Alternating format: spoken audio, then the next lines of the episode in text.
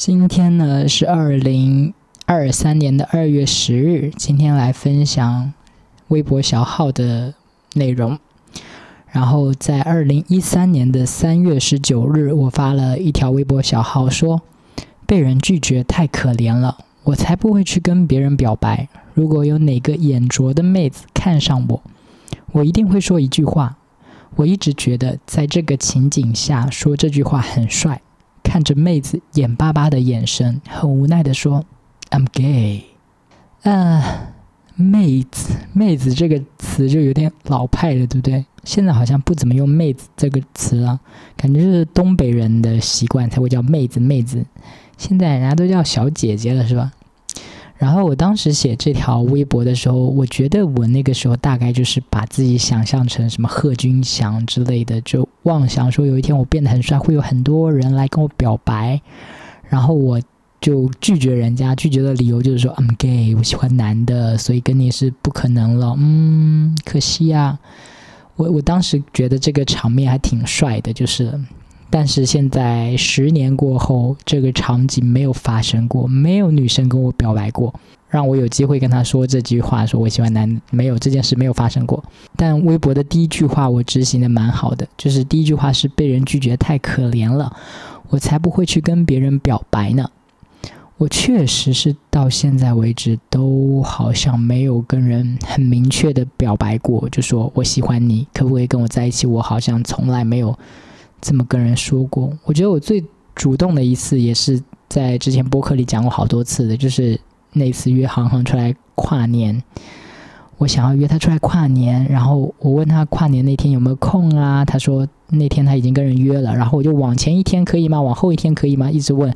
然后他就说这天被预定了，那天也被预定了，他都给我拒绝了，那我就大概 get 到了嘛，我就说我就知道说人家嗯对我没那个意思，我根本也到不了表白那一步，对吧？我根本也不用说我喜欢你，你可不可以跟我在一起？很明确，我不用问我就知道不可以。然后是二零一三年的三月二十日，我发了一条微博说。凯莉日记的步调实在太慢了。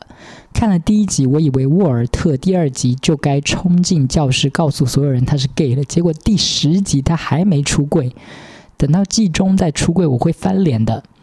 啊，我现在回忆起来，好像他到季中都没有出柜，好像等到第二季可能出了吗？还是什么？我有点忘记了。总之，我就是觉得这个剧的节奏特别慢。我之前播客有说过，就是这部《凯莉日记》主打的招牌是说它是《欲望都市》的前传，《欲望都市》是讲 Carrie 在三十岁之后成为一个专门写性爱专栏的一个作家，然后他过的一些生活那种嘛。《凯莉日记》就是说 Carrie 在高中、高中、大学时期的那个时期发生的事情，然后还是以他的视角去面对什么性啊、爱呀这些。各种各样的东西，因为欲望都市给我的感觉就是一群聪明人在生活，他们就是幽默风趣有智慧。但是凯莉日记看起来就发现是一个纯纯的青少年偶像剧的感觉。因为当时的我可能对那个欧美的这些影视行业我也完全不了解嘛，我不了解说每个剧组后面的制作公司啊、编剧啊、导演啊，就是一个影视剧真正好看的内容是。编剧跟导演产出的，但我那个时候完全也不知道那些剧背后的主创是谁。对我记得后来《欲望都市》的那个主创，他们后来去做了那个《破产姐妹》，然后那个我也还不错，也还蛮喜欢的。但所以就是要跟着编剧什么什么走，而不是跟着那个标签走。因为我当时就只是看到了这个标签，说《凯莉日记》讲的是 Carrie 小时候的事，我就很期待了。我以为他是会有类似的风格，类似的。那种犀利的眼光来做这个剧的，但发现就是跟《欲望都市》完全是两码事，就感觉是挂羊头卖狗肉的感觉。然后这个《凯莉日记》的收视好像也一般吧，好像就是播了两季就被砍了那样子。接下来是二零一三年的三月二十二日，我怎么这么逊啊？一看就知道她是个疯婆子，为什么要把她说的话挂在心上？这么容易就被打倒了，还怎么面对真实的人生？这条微博对应的就是我之前在日记里记的那个，我我发那个传单到服装店里，然后那个女人就是我当时近视没看到他在睡觉，以为他是醒着的。等我走近了，他突然醒过来，然后被我吓到。他就拿起椅子做事要打我，说我打死你那那那件事，然后我就发了这条微博嘛，我就说一看就知道他是个疯婆子，为什么要把他说的事挂在心上？然后就说我自己怎么这么逊，这么容易被打倒，还有怎么这还还怎么面对真实的人生？这样就是人的情绪真的很难控制。我也想要我不在意这件事，但是我就是忍不住会把他的话挂在心上嘛。然后我还问说，这么容易就被打倒？怎么面对真实的人生？呃，为什么会说这句话呢？因为我当时还在念大学嘛，然后我就觉得，只要你在念大学，一切都是处于温室之中的感觉，你还是温室，你还是温室里的花朵。等你出了社会，一定一切都会更残酷。当时我是这样觉得，但现在看来，其实我那个想法并不准确，因为我出去发传单就是在面对真实的世界啦。这就是真实的人生啦，这并不是一个在学校里的环境。那个服装店也没有在管你是不是学生，他就觉得你是一个工作人员，对吧？然后就算是我毕业之后，我都没有被那么骂过。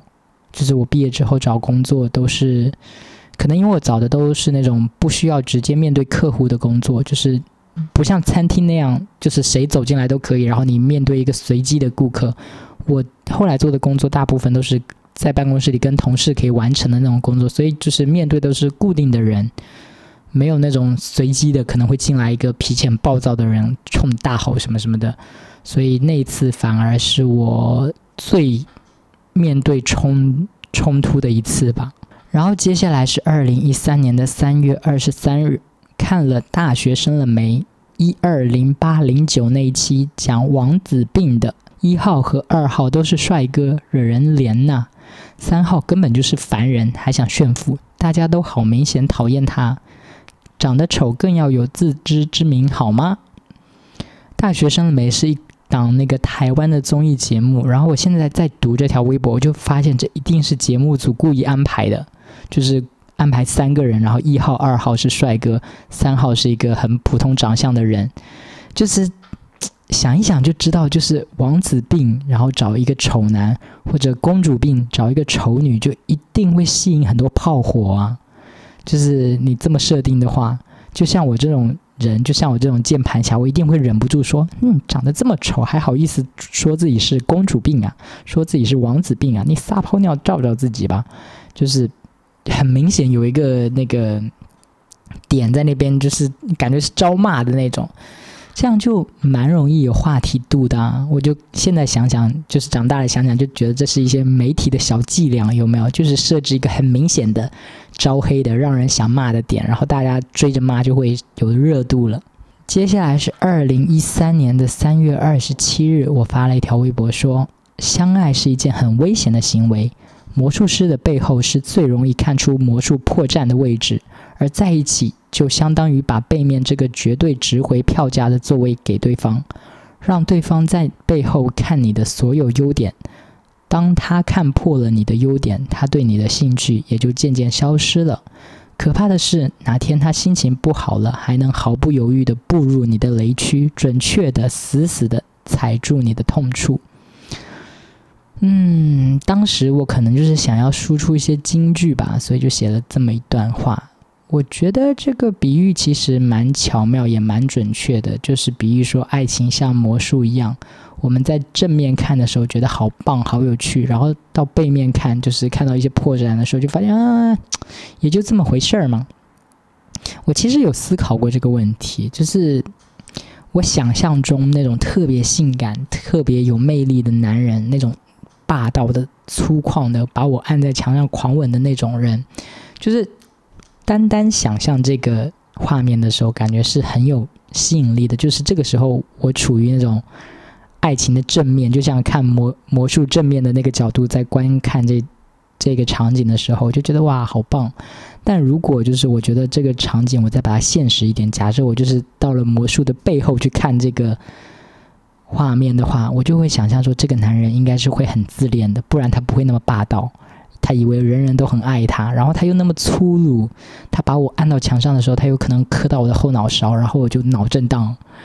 而且就是可能刚认识的时候他这么做，你会觉得很性感，但是当你们交往了一两年之后，他在把你按到墙上，你可能就会觉得够了，咱们到床上去吧。墙多硬啊！你你你你，你看看你牙都没刷，你就想吻我，臭死了，是吧？然后还有就是说，可怕的是哪天他心情不好，还能毫不犹豫的步入你的雷区，准确的、死死的踩住你的痛处。就是人相处久了，了解。的更清楚，就知道你的死穴在哪里了，就知道你真的在意什么。然后等哪天你们不相爱了，你们反目成仇了，他知道你最在意什么，他可以以那个为攻击的点来戳你，就是准确的、死死的踩住你的痛处。对，就是嗯，这是爱情稍微有点可怕的地方。OK。接下来是二零一三年的三月二十八日，我发了一条说，老人家都很容易自恋，即使是老佛爷也那么自命不凡。不过他真的有资格吧？姚晨、范冰冰等等大明星都要膜拜他。我本来以为我会很喜欢他，结果在看他的纪录片的时候，我潜意识里在寻找他的老人味。他说我讨厌睡觉，我心想这家伙又开始嚣张了。不过他接着说：“再过几年就能一直睡了。”呃，老佛爷就是那个时尚界的大佬嘛，之前好像是那个香奈儿的设计总监，然后可能还在各大品牌后面任职什么什么之类的，我我不太清楚啊。就是我当时就是在网上看一些有的没的时尚杂志，了解到这些消息嘛，然后就是看到说那些。大明星那些有在关心时尚的、想要时尚资源的大明星，都会很想要跟他套近乎的那种。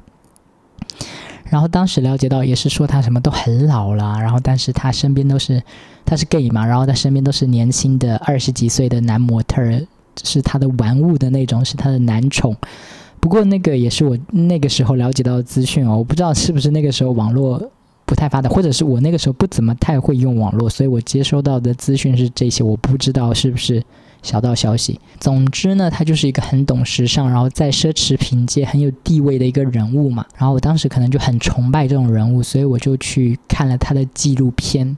我本来是以那种崇拜的姿态去看他的，结果看着看着我就觉得哇，这个人也太自恋、太嚣张了吧。然后我可能那个时候看着看着就慢慢的有点反感了。就在我反感他的时候，他。说了，他在那个纪录片里说了这句：“我讨厌睡觉，再过几年就能一直睡了。”又让我觉得这个人好坦然哦，他就是那种直面死亡，就是说，嗯，我可能活不了几年，我再过年几年就要一直睡了，就又让我觉得蛮潇洒的，就是给他性格有点加分的那样子。然后，如果我没有记错的话，他确实是已经去世了。之前他去世的时候，消息还蛮大的那样子。然后现在他就是进入了他那个讨厌的一直睡觉的状态了。嗯，我觉得看到这段，我就想说，人一旦老了，然后就会觉得时间紧迫了吧？我觉得他当时可能就有时间紧迫的感觉，就是觉得自己还想要继续生活下去，可是。发现留给自己的时间好像真的不多了，所以就说讨厌睡觉，因为再过几年就能一直睡了，就尽量想把握多一点的时间，好好生活那样子。在二零一三年的四月一日这一天呢，然后发了一条微博，我说，并不是所有 gay 都是娘炮，都热衷时尚，都爱听 Lady Gaga，不过我就是其中一个，嗯。是四月一号，在愚人节这天，尝试着小小的幽默了一下。然后接下来还是在同一天，四月一号，我发了一条说：“丑八怪自恋狂，别老叼根烟进我宿舍，然后说一本正经的聊社团的事好吗？讲的自己好像跨国公司董事长一样，拉个赞助是多有成就感啊！活该追不到那个丑学妹。”嗯，这条微博就很有情绪耶，就感觉很凶。我蛮喜欢读这种的，就是这这条有故事，不像别的就是一些感受。这条有故事，然后我现在就就能够召回我一些记忆那样子。我记得我当时讲的应该是一个很爱装逼的一个隔壁班的同专业的，但是另外一个班的男生，就是那个男生长得又不帅，但是。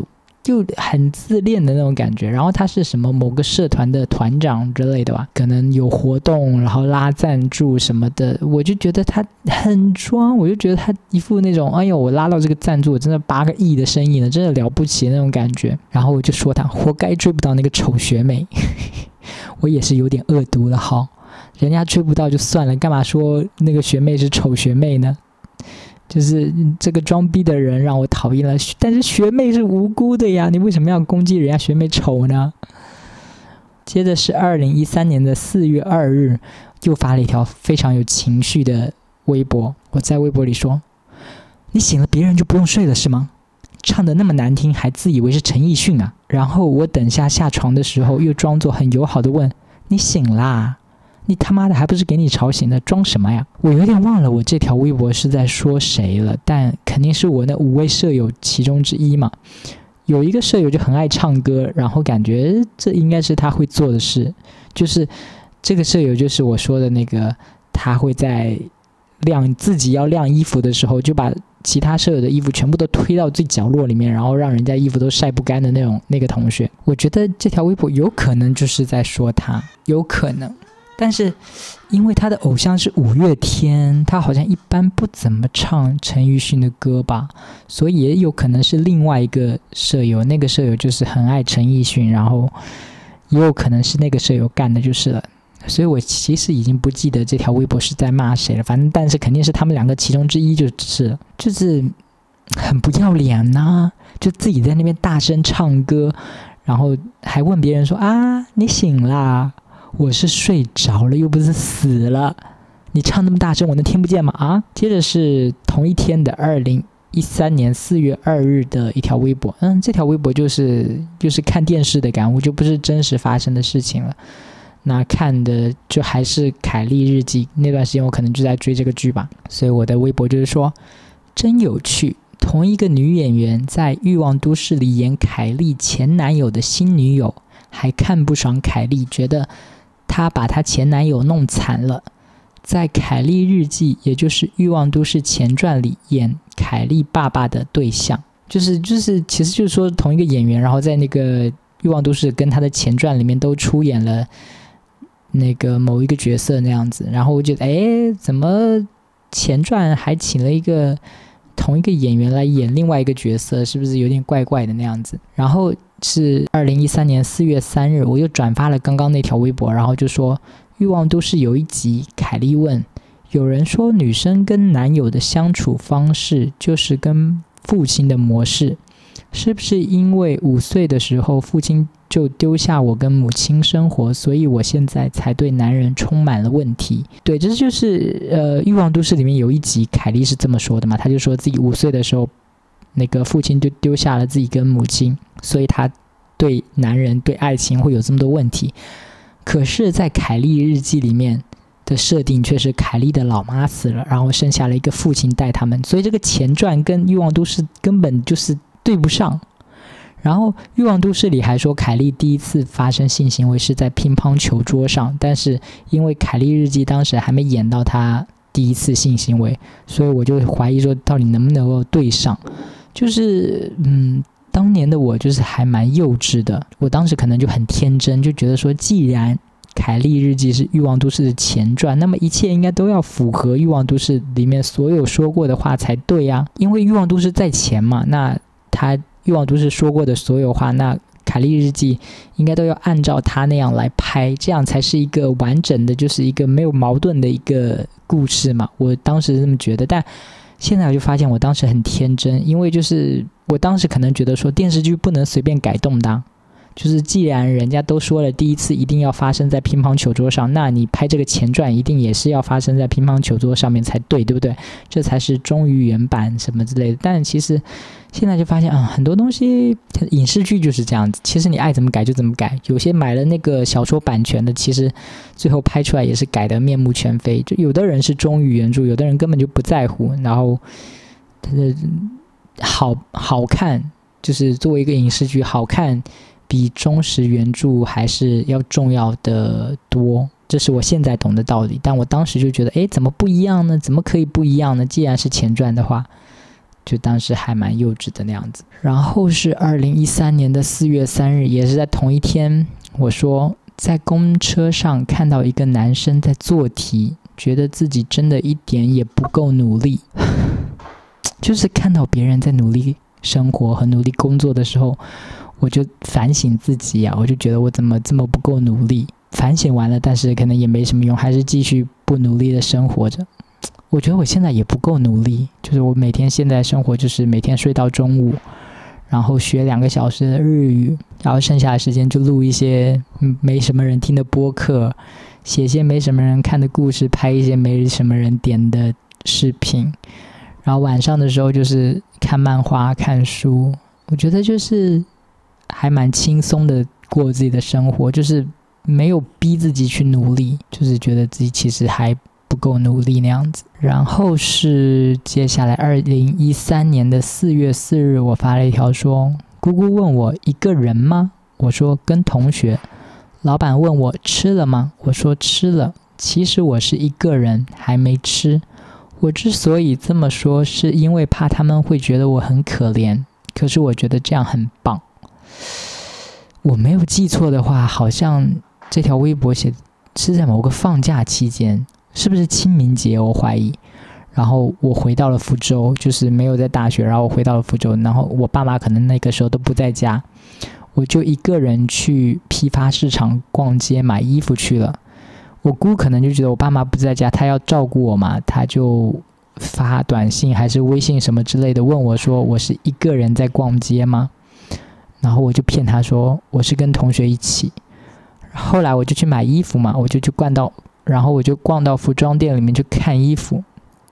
服装店的老板就跟我寒暄嘛，就问我吃了吗？我其实也没有吃，但是我就回答他说我吃了。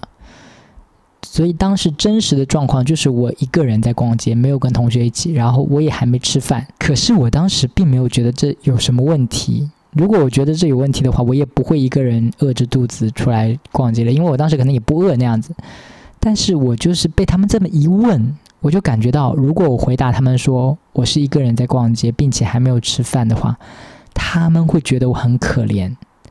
我其实不觉得自己可怜，我也不想被他们可怜，所以我就撒谎了，我就说我有人陪，然后我吃过饭。就是从表面上来看，好像是我在嘴硬，但我其实真的没有在嘴硬，我就是能感知到人的认知不同。就比如说我现在是 gay 嘛，然后我觉得这没什么大不了的，我拥抱我这个性取向，然后我也过得很开心。可是我爸妈或者类似我爸妈的那种观念的人，他们就会觉得说，既然你觉得这个性取向没有问题的话，你你为什么不敢跟我们说呢？你不是心虚吗？你就是嘴硬。你觉得没问题，你为什么不敢跟爸妈说呢？他们肯定也会觉得说我是在嘴硬，对吧？但其实我真的没有。